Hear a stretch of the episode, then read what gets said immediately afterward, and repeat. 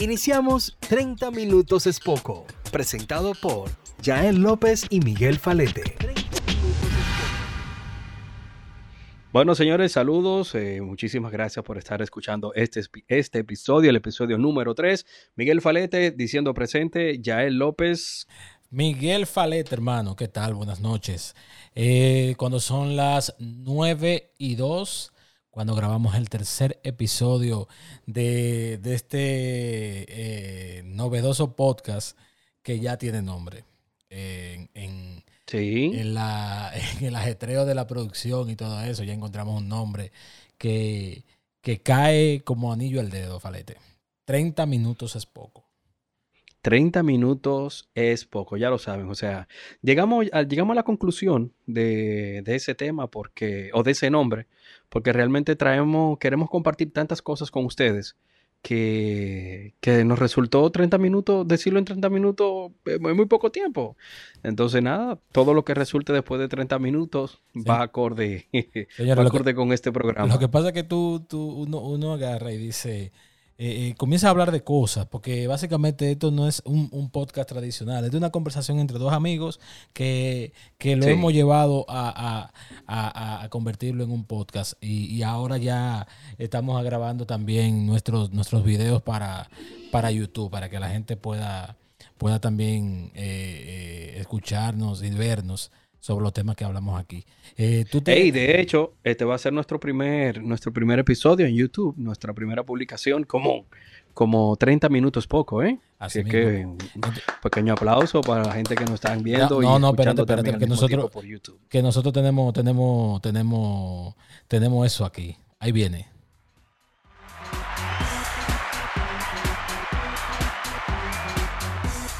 Son de los efecticos que, que, hace esto más, Que, hemos, ido recogiendo por ahí.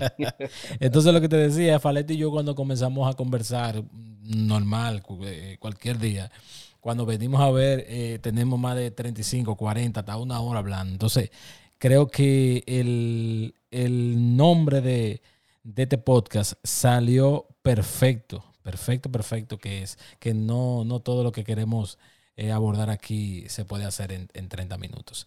Pero eh, le, ha, gustado mucho a la gente y, esperamos su, feedback para, para el nombre. Sí, de hecho, muchísimas gracias y enviarle un saludo a todas las personas que nos han escuchado los dos primeros episodios y que obviamente con ese interés de que sigamos creciendo, con, con ese afán de que vayamos mejorando conforme vayamos eh, creando los nuevos episodios. Pues muchísimas gracias, gracias a ellos por, su, por sus críticas constructivas que realmente han aportado bastante a, lo que hemos venido desarrollando. Y señores, y queremos, queremos darle las gracias a las personas que han escuchado eh, los dos primeros eh, episodios. nos han dado buena, buena opinión, buena, buena, buenos reviews sobre los temas que tratamos aquí. Fíjense, nosotros no tenemos eh, temas eh, específicos, siempre son cosas que, que, pasan en nuestro país a nivel internacional en el momento, pero, pero nuestro programa no, no, no se, se, encaja en temas específicos, sino un día podemos hablar de tecnología, un día podemos hablar de religión y, lo que esté pasando. Ahora mismo en nuestro país, en la República Dominicana, lo que está eh, en el momento es la transición de mando de un partido que duró 16 años en el gobierno y uno que ya, ya entró el, formalmente el lunes. Se juramentaron el domingo, porque era el 16 de agosto, día de la restauración de la República Dominicana, y ya, pero empezaron a trabajar ya formalmente este lunes pasado. Claro, te lo déjame yo quitar algo aquí de que tengo un pana eh, eh, eh, en el fondo de la computadora. Entonces la, cámara le detecta la cara y, se va para allá y me suelta a mí. Anda, malgada. Esto es increíble. Miren, pero ya, ya se resolvió. En, en los, en los decretos presidenciales eh, de, del nuevo gobierno del presidente Luis Abinader, eh, ya, ya el gabinete está completo. Eh, faltan direcciones generales, una que otra institución que todavía no se han hecho los formales traspasos de mando, pero ya el gabinete completo la estructura principal del Estado ya está formada.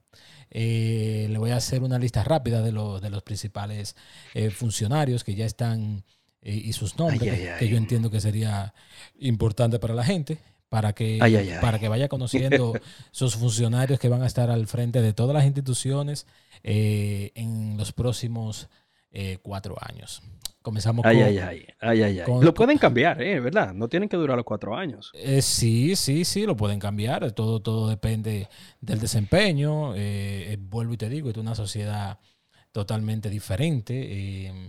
El, el, el, pueblo a veces se, se, cansa de las mismas caras. Eh, comienza ese movimiento eh, pidiendo un cambio y fácilmente cada funcionario dura, dura dos años o, quien lo haga bien, porque hay, personas que son muy cercanas al presidente, hay cargos que son muy importantes, que no es, no es viable que lo estén cambiando cada rato. Pero, pero en definitiva siempre cambian, siempre rotan. Eh, aquel lo mueven aquí, aquel lo ponen aquí, pero hay, un, hay un círculo muy, muy, muy, muy cercano del presidente que, siempre permanece los cuatro años y en caso de que se, se relija, eh, duran, duran los ocho. Eh, para, por ejemplo, por ejemplo, ya el López se hace presidente de la República Dominicana. Sí. Ojalá, Dios quiera, ¿no? No, yo nunca he tenido, o sea, yo no descarto nada, pero en este mismo momento yo no tengo ningún tipo de, de, de, plan. No, en, este momento quizás uno no tenga ese tipo de aspiraciones, pero uno nunca sabe dónde nos ponga la vida, ¿no? Eso, eso. el, el hombre es él y sus circunstancias. Claro.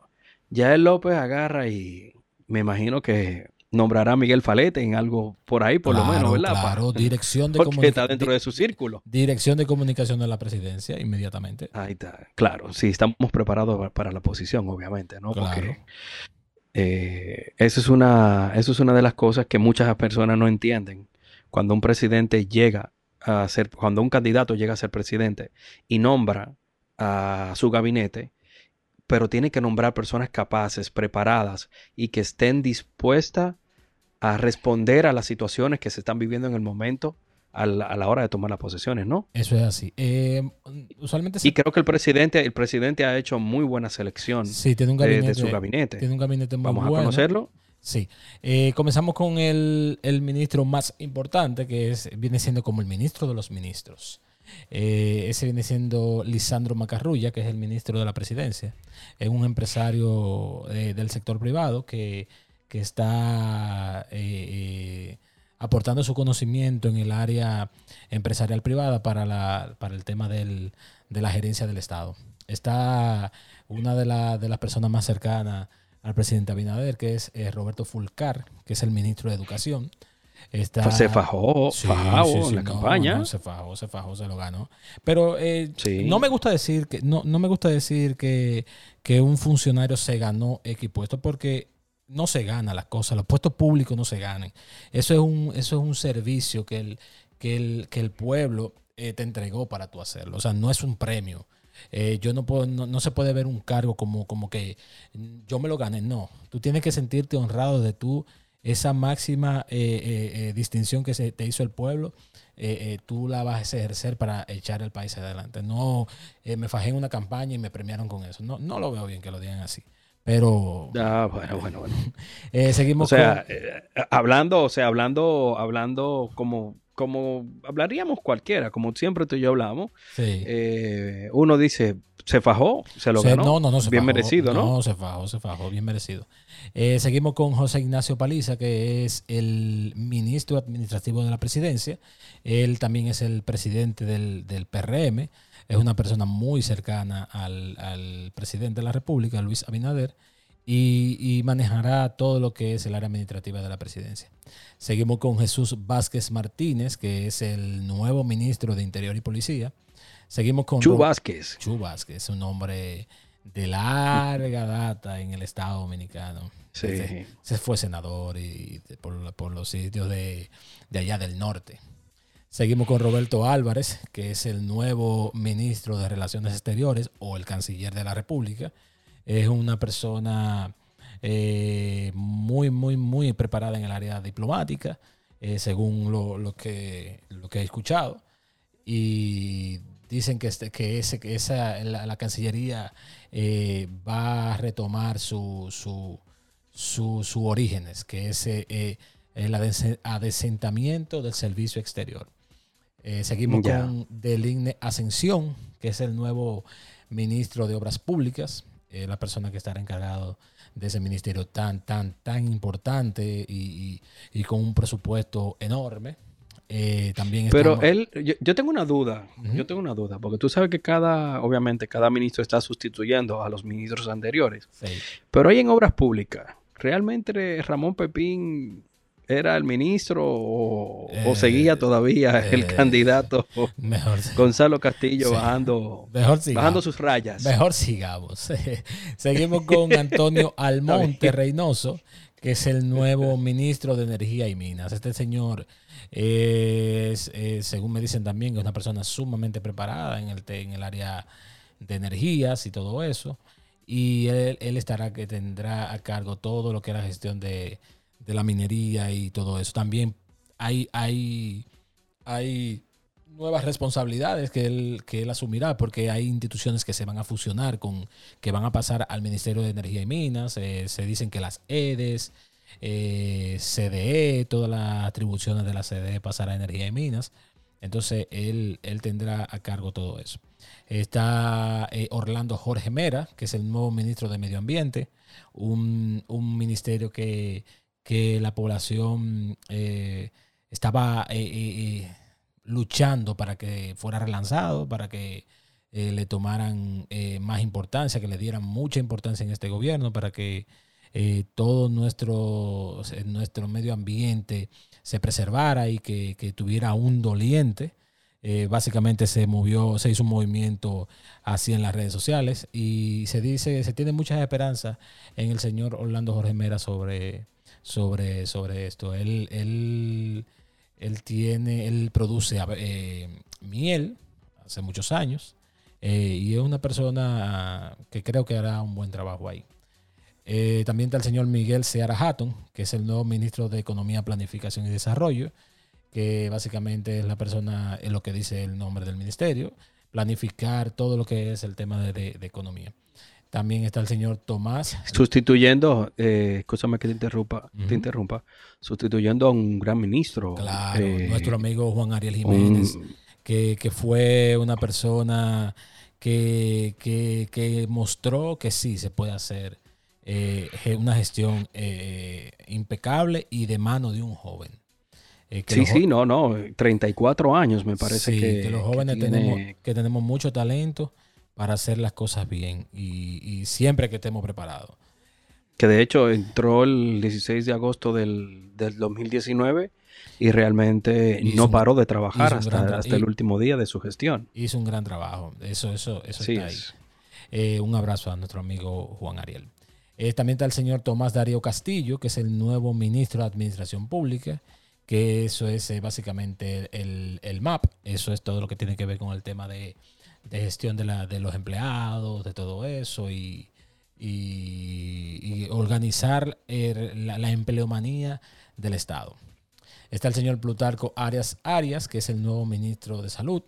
Está el señor José Manuel Vicente, eh, se conoce popularmente como Jochi Vicente, que es el nuevo ministro de Hacienda. Es una persona muy conocida en los gremios empresariales de aquí, fue, fue presidente del CONEP y un sinnúmero de, cargos más que, has tenido, que ha tenido. Está la joven Kimberly Taveras, eh, que es la nueva ministra de la Juventud. Eh, ella promete relanzar ese ministerio y, ponerlo eh, como, como tiene que ser, un, un, un, real ministerio de la Juventud. Está el señor el Carlos Luciano Díaz Morfa, que es el nuevo ministro de Defensa. El comandante, comandante. sí, una persona muy cercana al, al expresidente Hipólito Mejía, siempre, siempre ahí detrás de, su presidencia. Está el señor... O sea, por ejemplo, si una pregunta, a ti te cae, te para la policía. Mire, yo soy amigo del comandante Morfa. Para que te suelte. No, no creo. Fácilmente te trancan. Ajá, venga acá. No, te trancan, te trancan. Eh, está el señor Limber Cruz, que es el nuevo ministro de Agricultura. Eh, este señor tiene un gran, una gran hazaña de, organizar eh, el campo dominicano y, llevarlo a mejores, a mejores puertos. Está David Collado, que es el antiguo alcalde del Distrito Nacional, es el nuevo ministro de Turismo, un, ministro que empezó con desde, desde, la, desde que se anunció su designación, eh, no paró de trabajar. David Collado es una persona que yo me identifico mucho con él porque es una persona que trabaja mucho, todo el tiempo bajo perfil, pero, pero es una hormiguita, trabaja mucho. Trabaja mucho y, sus, sus, sus proyectos están ahí. Y yo entiendo que el turismo en esta, en esta, en esta, en esta pandemia sufrió mucho y él tiene un gran reto. Eh, él, él, va a tener eh, grandes, grandes retos para relanzar el turismo en esta, en esta coyuntura de, del COVID que, ha dado tan dura esa, a esa industria. Está la señora Mayra Jiménez, que es la nueva ministra de la Mujer. Esperemos que ese ministerio eh, se relance y, tenga y tenga las funciones que realmente tiene, eh, que está, que para qué se diseñó y para qué se hizo. Está Luis Miguel de Camps, que es el nuevo ministro de Trabajo. Eh, Víctor Bisonó Asa, Ito, eso lo conoce todo el mundo, por, casi nadie lo conoce por Víctor. Tú, tú hablas de Ito Bisonó y ya saben quién es. Es el nuevo ministro. Un, gran, un, gran trabajo, loco, que, que, Ito Bisonó ha venido haciendo a través de las redes sociales, en la forma que, que él tiene contacto con la gente, me, una persona muy abierta. Ito me cae bien a mí. Y tú me cae bien. Y tú es un tipo como que bien, como que eh, ha sido diputado y ha sido todo el tiempo como que ha tenido puestos de importancia, pero es un tipo como tranquilo, un tipo humilde, como que bien. Sí, sí, chévere. Me, parece, me parece ver eh, la oficina o las puertas de su despacho eh, siempre abiertas para, el, que, el que quiera tener acceso a él. Yo creo que sí, sí. Está el señor Francisco Camacho Rivas, que es el nuevo ministro de Deportes. Eh, no lo conozco, pero la gente dice que es una persona que siempre ha pertenecido a los gremios deportistas del país y le deseamos muchos éxitos. Eh, Franklin García Fermín, eh, lo conozco de la, de la universidad, de la UAS, cuando yo estudié. Es el nuevo ministro de Educación Superior. Está Carmen Heredia, que es la nueva ministra de Cultura. Gianilda Vázquez, ministra, ministra de Estado sin cartera y José Leonel Cabrera, eh, ministro de Estado sin cartera también. No sé qué hacen. Yo nunca he entendido qué es lo que hace un ministro sin cartera. O sea, no sé. No, no, no. Me, gustaría que me explicara. Mira, eh, ese señor es, es ministro sin cartera y está encargado de tal cosa. No, no sé realmente qué hace. y, suena hasta, y suena hasta gracioso, ¿eh? Porque se supone que no tiene cartera porque no tiene gente a su cargo, ¿no? Exacto. No, y que no tiene un ministerio, pero siempre. Eh, se dice que son asesores, eh, hacen, le dicen eh, algún tipo de consejo al presidente, algún tipo de asesoría, pero, pero no sé, no entiendo por qué todavía nombran. Eh, que alguien me diga por qué nombran de que ministro de Estado sin cartera. No, yo no, no termino de entender. viene en, la gobernación del Banco Central, continúa Héctor Valdés Albizu, es, es el es el antiguo gobernador, sigue siendo el gobernador actual. Eh, una persona que ha manejado la economía bien y el presidente Abinader lo, lo ha rectificado en su cargo. Está la que se volvió un movimiento nacional y el presidente Abinader escuchó la petición del pueblo. Eh, está la Procuradora General de la República, que es de Miriam Germán Brito, y a ver qué va a pasar ahí. La gente tiene muchas expectativas con la señora. Ay, ay, ay, Jean Alain. seguimos, con, seguimos, seguimos con Antoliano Peralta Romero, que es el consultor jurídico del Poder Ejecutivo. Seguimos con Jenny Berenice Reynoso, que es la Procuradora General Adjunta. Eh, seguimos con Eduard Sánchez González, que es el director de la Policía Nacional. Y seguimos con Julio Ernesto. Jovencito, jovencito, ¿eh? Sí, sí, sí. Gente muy, muy preparada en los cuerpos castrenses. Eh, Julio Ernesto Florian Pérez, que es el comandante del general del Ejército Nacional, y sigue Ramón Gustavo Betances, comandante de la Armada, y Leonel Amílcar Muñoz, comandante general de la Fuerza Aérea. Eh, ya están saliendo más, más decretos. Eh, en el día más nombramientos, obviamente. exacto. en el día de hoy bueno, ya habían personas que estaban, estaban eh, nombradas por, por los decretweets que se, que se, Sí, se, le pusieron así porque el presidente Abinader, desde el momento que, que asumió eh, la, pre- la- la- presidencia electa, o sea, el presidente electo, comenzó a designar personas eh, para, para que de una vez iniciaran eh, su gestión de traspaso por el tema de que es muy corta la transición. Ya está eh, confirmada Milagro Germán como directora general de comunicaciones y vocera de la presidencia. Eh, Luis Rafael Delgado Sánchez, que queda, eh, está en la Contraloría General de la República. Luis Valdés Veras en la DGI.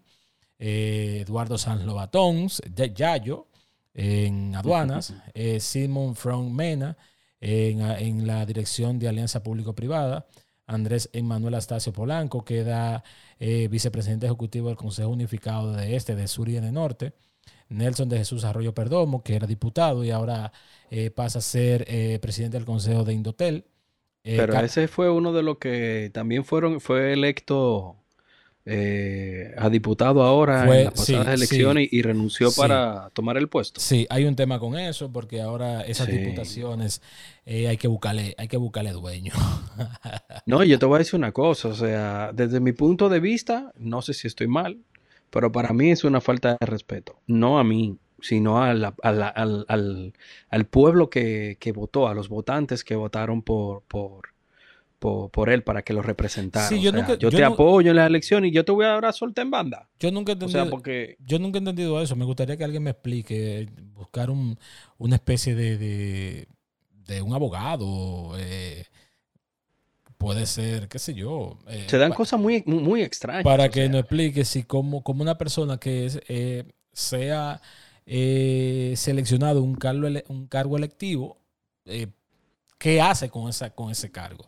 O y sea, no, y no solo eso, sí, sí, o sí, sea, yo soy- lo que implica, lo que implica a nivel eco- económico, tú, o sea, postularte, lanzarte a una candidatura, a una diputación, estamos hablando que son varios millones de pesos que tú tienes que, que- que invertir para, para poder eh, lograr posicionarte. Porque y por- obviamente si, te, si- y ser elegido, mucho más. Entonces tú soltas toda esa inversión para ir atrás de un puesto. Porque, por ejemplo, en Mm. el caso de, de- de José Ignacio Paliza, eh, él, él ni se postuló. Él, él inmediatamente eh, eh, sabían las posibilidades, las altas posibilidades que tenía el presidente Abinader de ser Claro. presidente.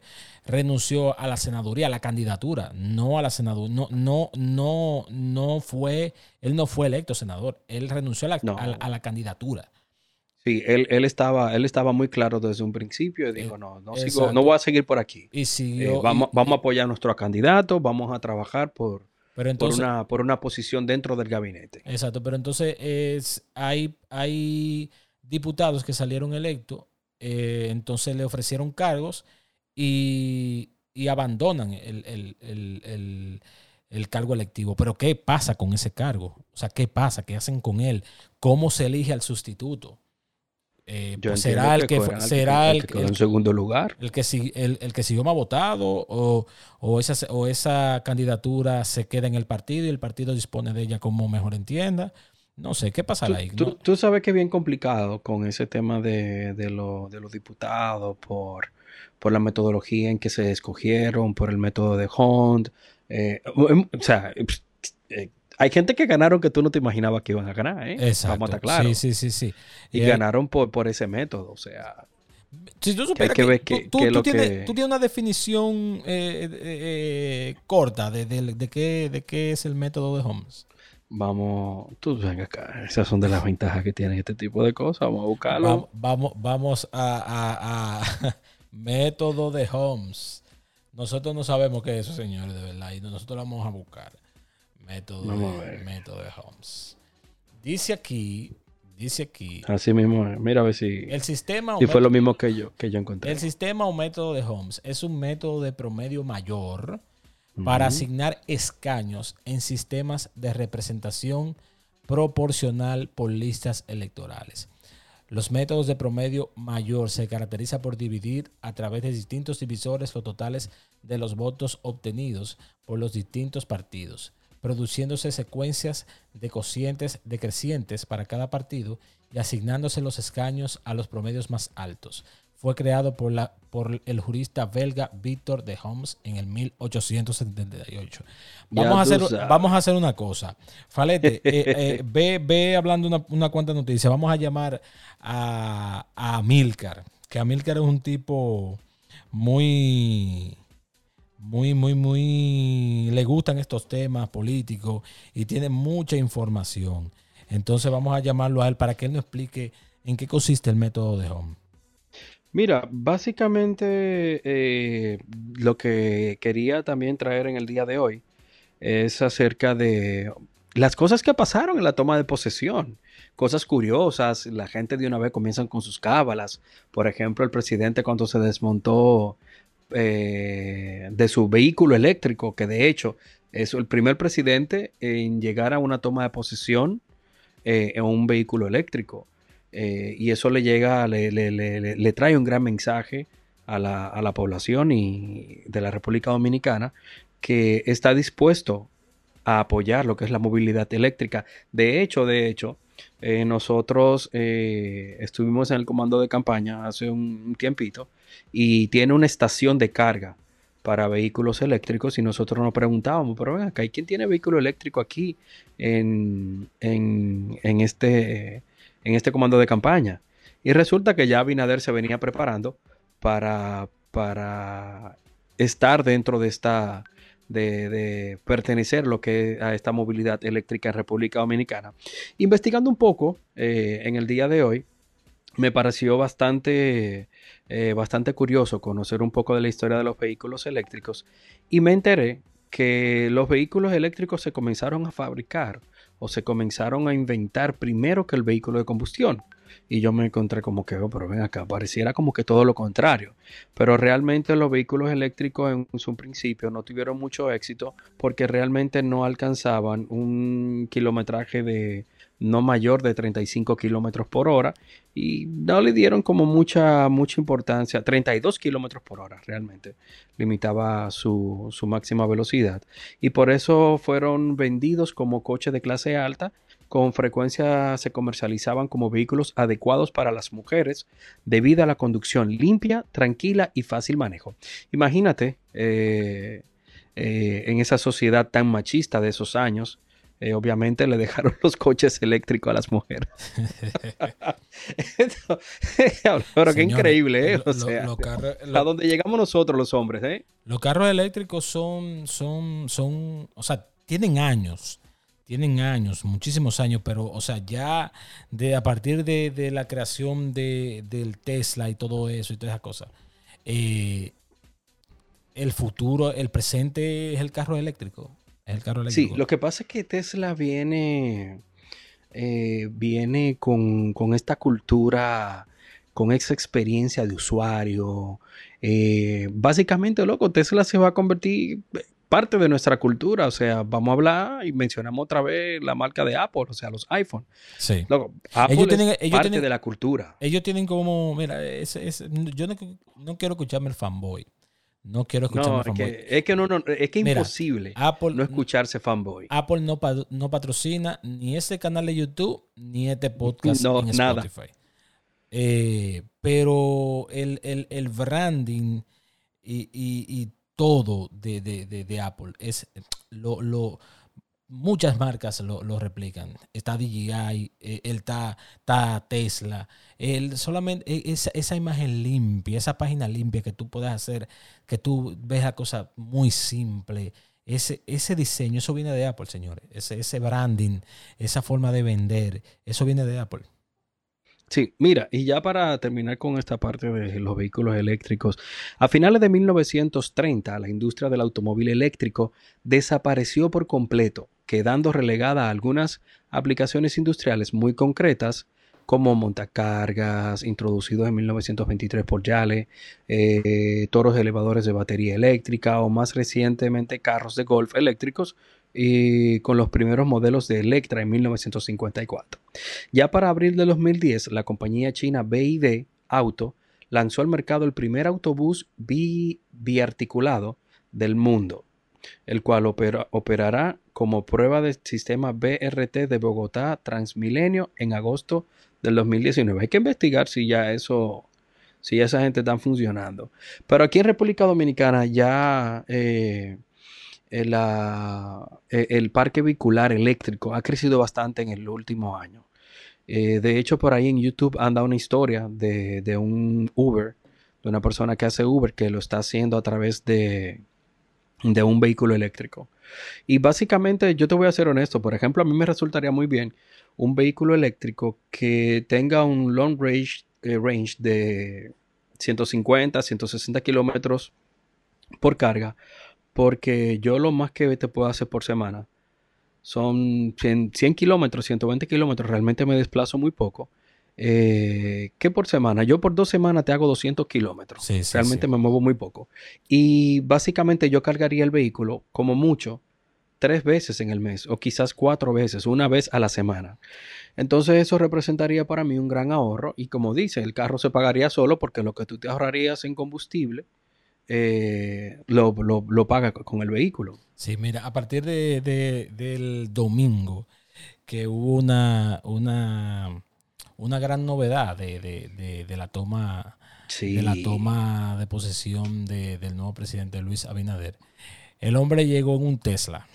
Model S. El hombre llegó, El hombre llegó en, un Tesla Model S y, eso ha causado un revuelo. Eso, fíjate que, la, figura, la figura del presidente de la República, eh, al ser la, la, número uno, eh, es uno de los influencers más grandes que tiene un sí, país. Claro. O sea, un, presidente, lo primero es que la, cuenta, la cuenta de redes sociales se la verifican en, eh, o sea, un, un un mortal, un mortal eh, tiene que hacer un sinnúmero de procesos y dura, y dura semanas para que le verifiquen sus cuentas. Un presidente, un presidente no, un presidente se la, se la confirman eh, al tiro. Y, qué pasa? Eh, incluso en Twitter, un, usuario mencionó a Elon Musk ah, por el tema del carro y Elon Musk respondió y, el presidente Abinader también le respondió. Y, eso ha causado... No, pero, a mí, pero oye, a mí me gustó lo que Abinader le dijo. Eh, Elon Musk, muchísimas gracias. Ya tú sabes, eh, República Dominicana es un país que está abierto a, las inversiones extranjeras y más aún eh, a, industrias o a, empresas innovadoras como la tuya. Sí, sí, sí. Y, yo, oh, pero mira, el hombre le tiró su cosita ahí mismo. Y, y Elon Musk le respondió y, ya a partir de, de, ese, de ese domingo, del domingo pasado, eh, se ha vuelto un revuelo el tema del carro eléctrico. Tú, tú vas a ver la gente eh, comprando su carro eléctrico por, con tal de igual que el presidente. Yo pensaba que nada más... No, no, es que, es, que, óyeme, la experiencia que te brinda un vehículo eléctrico es totalmente distinta. Voy a, mencionar nuevamente Tesla, porque Tesla, por ejemplo, con su autopilot, eh, con todas las los avances tecnológicos que, tiene, que, tienen el, que tienen estos vehículos, tú realmente vives... Yo entiendo que tú te compras un Tesla y tú no vas a querer manejar otra cosa. O eh, sea, vas a tener esa comodidad de seguridad, tiene sensores viejos hasta abajo la goma. Es que Tesla, el, el, ecosistema de Tesla eh, es básicamente como, como, como ellos no quisieron como adoptar ese sistema operativo de, Apple, pero es muy parecido. Es, es, de la forma, es de la forma que es muy simple, eh, se conecta, todo muy simple, todo muy simple. Mira, eh, cayendo en el tema que estábamos hablando ahorita sobre el método de Holmes, vamos a llamar a nuestro, a, nuestro amigo Amilcan Sánchez, que él nos va a hablar un poquito sobre, sobre el método de Holmes. Tírale su separadorcito ahí. Sí, sí, sí. De una vez para que caiga el hombre. Dale. Hello, buenas. Hey, nuestro amigo Amilcar. Amilcar está en la línea. Falete, saluda ahí a nuestro amigo. Caballero, buenas noches. Bienvenido a nuestro episodio número 3 de nuestro podcast. 30 minutos es poco. Mira, Amilcar. Eh, nosotros, ah, un placer, hermano. Nosotros, nosotros queremos en palabras muy, muy, muy simples que tú no, no, nos expliques en qué consiste el sistema de home. Que hay mucha gente que, está confundida como yo y, no entendemos muy, muy bien en qué consiste eso. ¿Tú nos puedes explicar en manera simple que lo entendamos? Sí, sí, claro, hermano. Mira, vamos a poner el esquema más frecuente, que es el esquema donde hay dos escaños que pueden ser regidores, diputados, o donde sea que hay una boleta que hay varias personas que van a salir de la boleta, que no es un candidato único. En el caso de la República Dominicana tenemos los regidores y tenemos los diputados que se eligen con ese método. Supongamos el caso común que son dos diputados. El partido 1 saca 100 votos y el partido 2 saca 200 votos. Estamos hablando que ese es lo que saque el partido como partido, o sea, la suma de todos los votos, no importa el diputado por el cual se votó, ¿correcto? Sí. Entonces, el partido que más votos sacó inmediatamente saca uno de los dos diputados. Entonces, ¿qué sucede con la, el cálculo?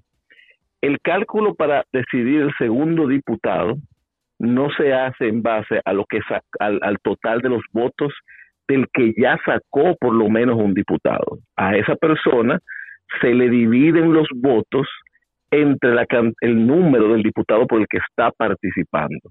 Que en este caso, para el partido que sacó 200 votos, sería por su segundo diputado que está participando. Tú vas a dividir 200, lo vas a dividir entre dos y te va a quedar 100. Y ese número, entonces tú lo comparas con el resto de los eh, partidos que no han sacado diputados con su totalidad. Que en el caso que fueran dos partidos solamente, como el primero sacó 100 y el segundo ahora está participando por su segundo eh, eh, diputado con 100 votos, entonces ahí está en empate.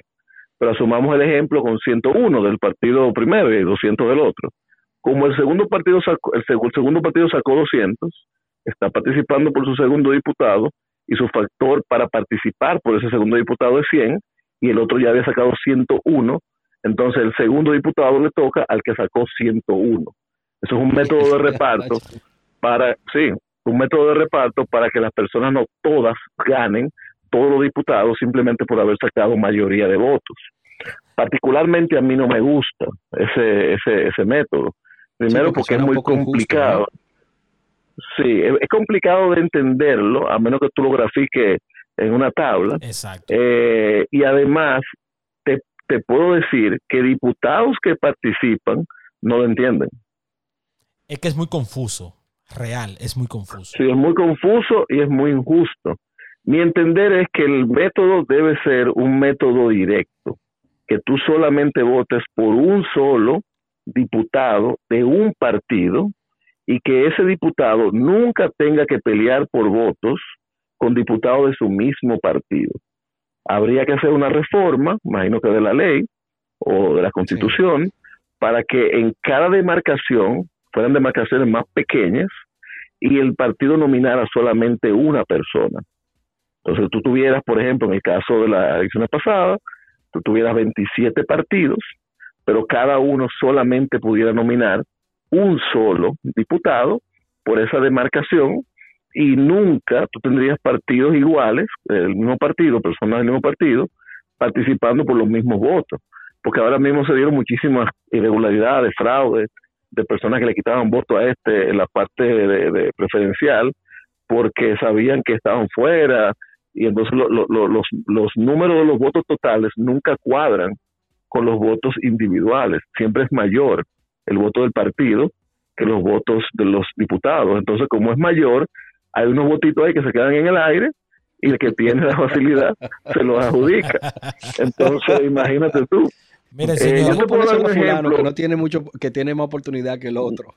Mira, no me creas a mí, que es una frase que yo digo mucho. El que pueda, que se meta a la página de la Junta y busque la mesa número 0005 de la circunscripción número uno del Distrito Nacional y que busque el resultado de la boleta de senador, el resultado de la boleta de, eh, de diputado y el resultado de la boleta de presidente. Y luego que busque la boleta preferencial. Tú te vas a encontrar con este escenario, hermano. eh, tú tienes más o menos unos 156 votos en el nivel presidencial, unos 150 votos en el nivel eh, senatorial y tienes 250 votos en el nivel preferencial. qué Entonces yo te pregunto a ti, esos 100 votos, ¿de dónde salieron? Porque a todo el mundo le dan una boleta de cada uno de los niveles. Entonces resulta que tú tienes que tener 153 personas que fueron, tiene cada nivel que tener un máximo de 153 votos. Exacto. Eso es lo máximo que puede tener una, un conjunto de, de un acta de esa mesa. Sin embargo, esa acta la Junta la, la, la, la, registró con 251 votos preferenciales. ¿Y tú sabes por qué no descuadra? Porque como te dije ahorita, todas las boletas, todas las actas siempre tienen más voto de partido que voto preferencial. Entonces esos 100 votos son los votos que sobraron en 3, 4, 5, 6, 7 mesas que alguien se lo puso a alguien. Bueno, señores, ahí está. Entonces, en la totalidad no se descuadra, sí, la totalidad no se descuadra, pero en la mesa tú te das cuenta de que esa mesa no, no debió aceptarse. O sea, aquí se vieron muchísimas cosas, se ven siempre, pero eh, ahora que la gente tiene más acceso a ver las boletas, a ver las actas, eh, a ver los resultados, que está, estaba más preocupada por el resultado en esta vuelta, eh, uno, se, uno tiene eso y dice, oye, pero ¿cómo permitieron eso? Y es por el método ese, el método de Hunt realmente eh, no será el peor, pero honestamente para el tipo de sociedad que tenemos y la falta de control que hay en una elección, aquí eso no cuadra. Mira, Milka, eso no cuadra. Y, ese, y ese sistema se, se va a mantener, eso se va a modificar. Eh, ¿Cuáles son los planes con ese método? Porque eso, eso, eso está complicado. Sí, mira lo que pasa. El partido que es grande, le hacen esta vuelta PLD, PRM, Fuerza del Pueblo, se beneficia del mecanismo de Hunt porque eh, tiene siempre la facilidad de arrastrar diputados que quizás si fueran individualmente no salen. Entonces evita que un partido pequeño pueda tener chance de sacar votos. Fíjate que en el caso de eh, Alianza País, en la circunscripción número uno, sacó muchísimo, muchísimo más votos de lo normal que lo que normalmente saca. Sacó como un 16% de los votos. Y apenas arrastrándose, calificó para un diputado. Con un 16%, que es una cantidad eh, respetable. Ese diputado fue el más votado de la, de, la capital en esa demarcación. Eh, pero si ese partido hubiese sacado un 14.9, que es un 1 punto y pico por ciento menos, aún siendo el diputado más votado de la capital, él no salía. o sea, él iba a tener más votos individuales que todos los diputados de toda la capital, pero no iba a salir, porque el partido no llegó al mínimo necesario para cuando se hiciera el cálculo eh, tener derecho a un diputado. O sea, él se fajó y logró hacerlo, pero lo logró hacer en una situación que, oye, me casi se queda fuera. Casi se queda fuera. Camaño en Santo Domingo Este es uno de los diputados más votados, pero el partido no calificó para tener eh, el, diputado adicional y lamentablemente él se quedó fuera.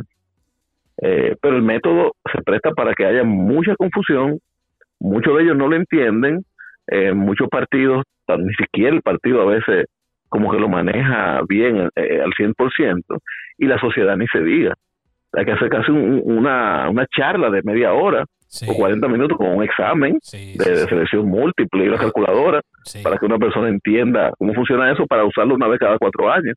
Yo te lo explico hoy y cuando vengan las elecciones dentro de cuatro años, nadie no te acuerdas de lo que tú y yo hablamos. Nadie lo entiende, Eso hay que hacer, eso hay que hacer una, una campaña publicitaria seria para para que la gente lo entienda. Sí, una campaña educacional ahí. Mira, mi propuesta, mi propuesta para eso, y creo que el presidente actual comparte en parte eso. Lo que pasa es que una cosa es lo que un individuo, aun sea el presidente, entienda que es correcto, y otra cosa es lo que el Congreso al final decida, a por más mayoría que uno tenga. Eh, tengo entendido que a él no le molesta la idea de, de distritos congresuales. Un distrito congresual es como una circunscripción pero más pequeña y donde tú solamente tienes un, un solo candidato.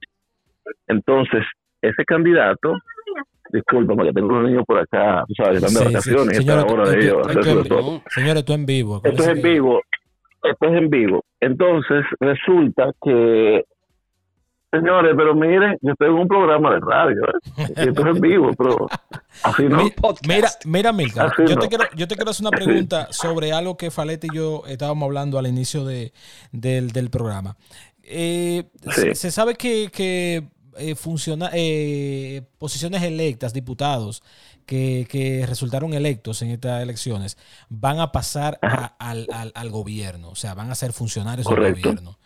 Eh, ¿qué, qué, ¿Qué pasa con eso, con esos puestos, esos puestos electivos? ¿Qué pasa con eso? No, la ley, la ley contempla que cuando un diputado, por la razón que sea, renuncia, muerte, inhabilitación, eh, no puede volver, no puede juramentarse, el partido está en la obligación de mandar una terna, una terna a un grupo de personas, normalmente se, se entiende que son tres, pero pueden ser más, pueden ser cinco, seis, y en la Cámara de Diputados o la Cámara que tiene la, el, faltante elige de esa terna una persona. Pero en la práctica eh, lo que se manda son tres nombres y tú le dices al, a la persona, al, al, no sé, al vocero, o llega a un acuerdo y dice, mira, de esos tres nombres que queremos elegir es este. Y en la práctica de República Dominicana es casi siempre un familiar del que se va. Casi siempre ha, sido así. Porque se a respetar eh, el trabajo, el, el, esfuerzo, la inversión de tiempo eh, de que ha hecho un diputado. Por ejemplo, qué sé yo, el último que pasó que yo recuerde fue el padre de Jean Luis Rodríguez en el 2016. Él no llegó ni siquiera a asumir. Es el actual, una condición médica. el actual eh, nuevo incumbente director de, portuaria, de portuaria, de portuaria pero él no él no, no renunció ahora, sino que él no fue a repostulación. Él no se presentó a repostulación, él trabajó para la campaña y ahora el presidente lo designa en portuario. Un muchacho joven. en el 2016, sí, muy bueno, muy bueno, muy, muy buen muchacho. En el 2016 él, él asumió porque el papá no pudo asumir por una cuestión de salud. Entonces quedó vacante la, la posición y la terna lo incluía a él, pero él ya ha sabido que eh, le iban a dar la posición a él. No es que no se la mereciera o que se la mereciera, simplemente fue el acuerdo que se hizo y se respeta eso. Creo que después de ahí murió un diputado o algo así en, en, ejercicio y se lo dieron a la esposa, eh, esa posición también. Y la vez, ah, bueno, Elías Cerulle del PLD también se fue como embajador y pusieron a la esposa, que luego resultó que creo que fue reelecta eh, como diputada ahora en el, en el 2020 también. Eso es lo que, eso es lo que se destila. Tomando una terna, y se elige, pero la terna es por cumplir requisitos. Realmente una de esas personas eh, se elige. Pueden haber métodos más democráticos, pero van a tener la, la, objeción de que, mira, yo voté por Amilcar y Amilcar no puede ser. Yo le di mi voto a Amilcar, yo tengo que Amilcar es que debe decidir quién va por él. Hay otras personas que dicen, bueno, ahí habían cinco diputados, Amilcar quedó segundo, eh, se va, bueno, pongan a que quedó tercero. ¿Se entiende? Entonces la gente dirá, bueno, pero el que quedó tercero eh, sacó menos votos que el del otro partido, que sacó el doble de votos que él y quedó segundo y no está dentro. Pongan al del otro partido. O sea, eh, hay muchas posiciones encontradas. Yo no le veo nada de malo que el partido elija a quien entienda, sea por familiaridad, por potencial o lo que sea, porque al final de cuentas no es por la persona que se votó.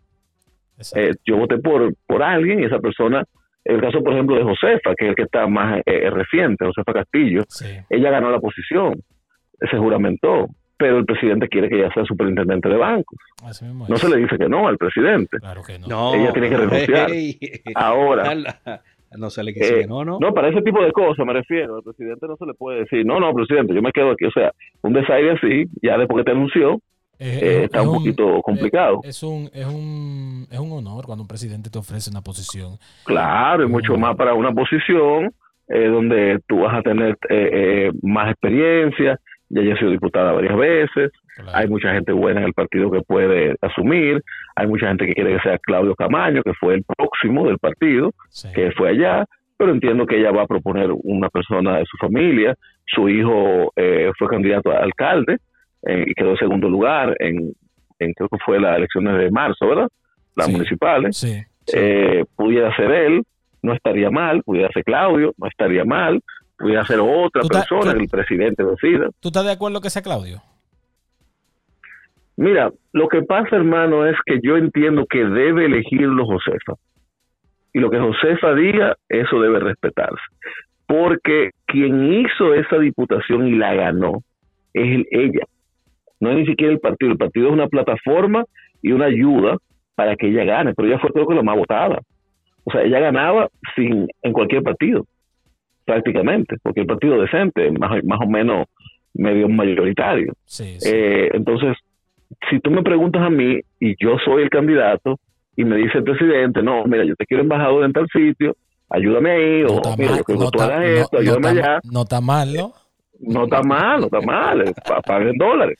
Entonces, eh, yo te digo a ti, bueno, eh, yo me voy, presidente, pero ahí esa diputación había unos planes, había unos, planes, unos proyectos, se hizo una inversión, la gente espera de mí una ayuda porque me conocen, eh, tengo que tener una gente de mi confianza ahí que le resuelva a las personas que yo resolvía cuando estaba ahí o que yo represento. Entonces, por eso yo creo que Josefa debe decidir. Y yo entiendo que lo que ella decida está bien. Señora, nosotros llamamos a Milka por cinco minutos y mira, y ya, lleva casi 15. Hermano, ahí está. No, tú sabes, tú, me dejas hablar y te cojo el podcast.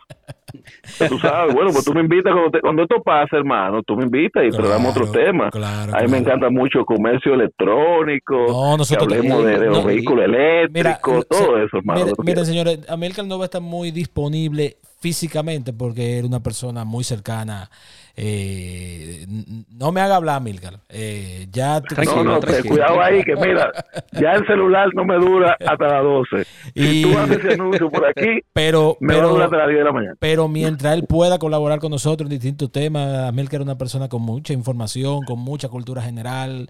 Es una persona, síganlo en Twitter, señores. Eh, eh Amilcar Sánchez siempre. Sí, siempre... Amilcar, Amilcar DR, Amilcar DR, Una persona que vive, todo el tiempo con buenas informaciones y dando, dando, publicando muchas cosas interesantes en Twitter. Amilcar, muchísimas gracias por tu tiempo, hermano. Un fuerte abrazo y nos vemos pronto. Tírale la Igualmente, hermano. Tíraselo. Un abrazo. Vamos. un placer. Mira, Falete. Eh... Pero tiene la cosita ahí. ah, espérate, espérate. Que yo te la señores, disculpen. Dale, esto, dale. Esto, esto, es en vivo, eh, esto es nuevo. Ahí viene. 30 minutos es poco. Ok, tú ves. ¿Te gustó? te voy a tener que dar una clasecita de control. No, pero ya estamos, pero hoy que estamos, señores, hoy estamos entrenando eh, todos estos efectos. Eh, así que dame tirarlo otra vez para que no te quille. 30 minutos es poco. Claro, eso nos ayuda para, por ejemplo, cuando el invitado termina, lo tiramos, seguimos con otro tema y así demás. Vamos aprendiendo poco a poco, no te preocupes. Mira, ¿qué tú tienes por ahí, Falete? Eh, no, loco, tengo aquí un par de facturas que tengo que pagar, te la mando. Mira, ahora sí, ahora sí, ahora, ahora sí que Disney Plus ya tiene fecha oficial de llegar a Latinoamérica. Eh, ustedes saben que, Disney se encojonó. Ay, perdón, no se puede decir encojonó. Ay, perdón. Tranquilo. Se, molestó. Eh, mi esposa no le gusta que yo diga así. Eh, pero como esto es de nosotros. Mira, mira para atrás, mira para atrás, mira para atrás, a ver si la tiene. no, allá atrás yo tengo, yo tengo eh, una de nuestras cámaras que pronto estarán disponibles. Mírenla ahí. Eh, oh, bárbaro. Claro. Miren, ustedes saben que el 17 de noviembre al fin tendremos la posibilidad de contratar y ver de manera oficial los contenidos disponibles en este nuevo servicio que tiene lo mejor de Fox, Disney, Marvel y más. Eh, Disney está recogiendo todo su contenido, señores, de, las plataformas streaming. Lo que pasa es que el, el, servicio de streaming se volvió rentable. ¿Hace cuánto, Falete? Hace tres, cuatro años, tres años. Que ya, la, que ya la gente, que ya la gente invertida de, de, manera seria en tener una, una membresía mensual de un servicio de streaming. Pero Mira, tú pagas, por ejemplo, en mi caso, pago Spotify. Eh, pago Netflix. Eh, tengo una membresía por un año que ya se me está agotando de Apple TV.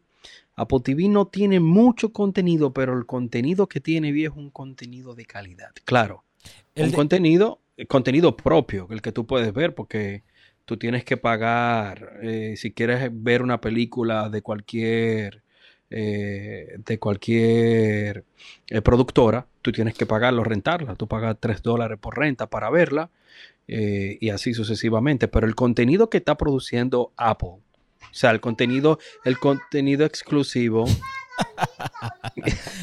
Señores, escuchen, a, escuchen a Emma, eh, la, la, hija de Falete ahí de fondo. vamos, vamos a soltar esta vaina porque que ya, loco, tengo esta mujer aquí atacándome.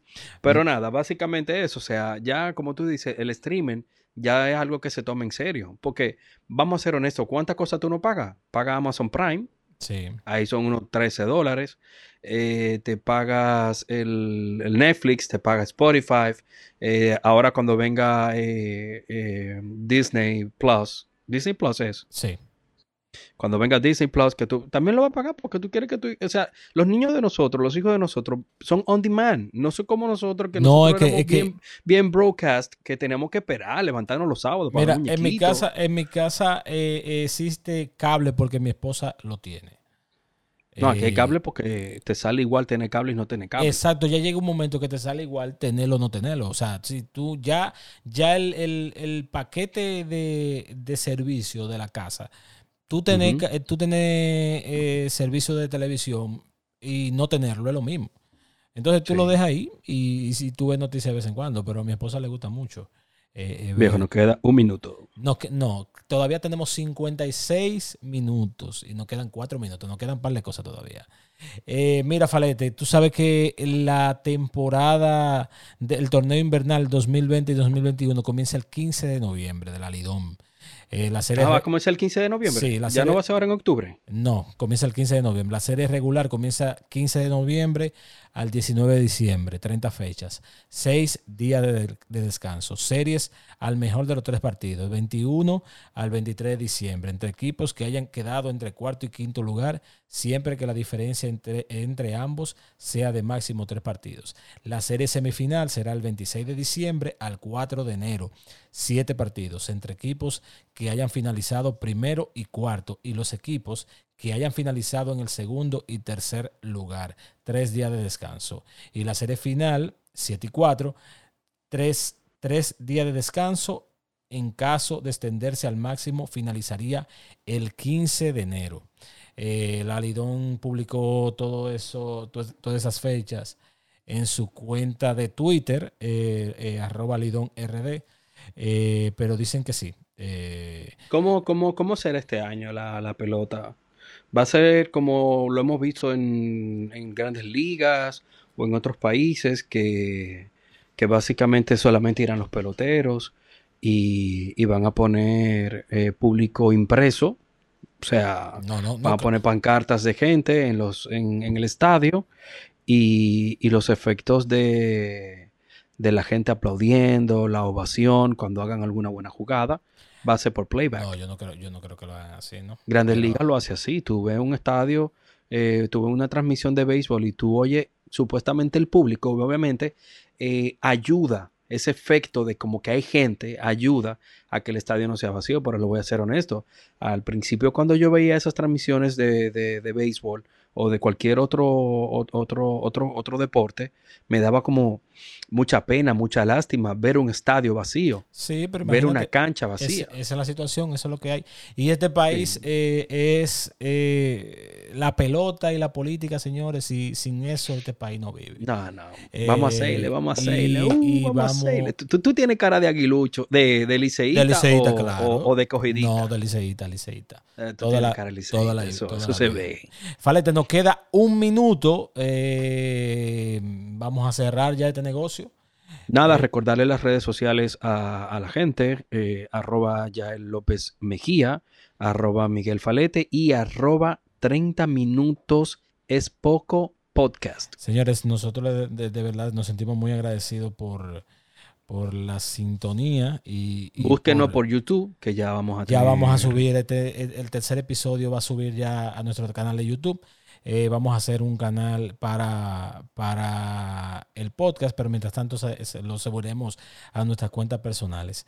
Eh, ya todos los episodios están en Spotify y, y búsquenlo ahí por 30 minutos es poco.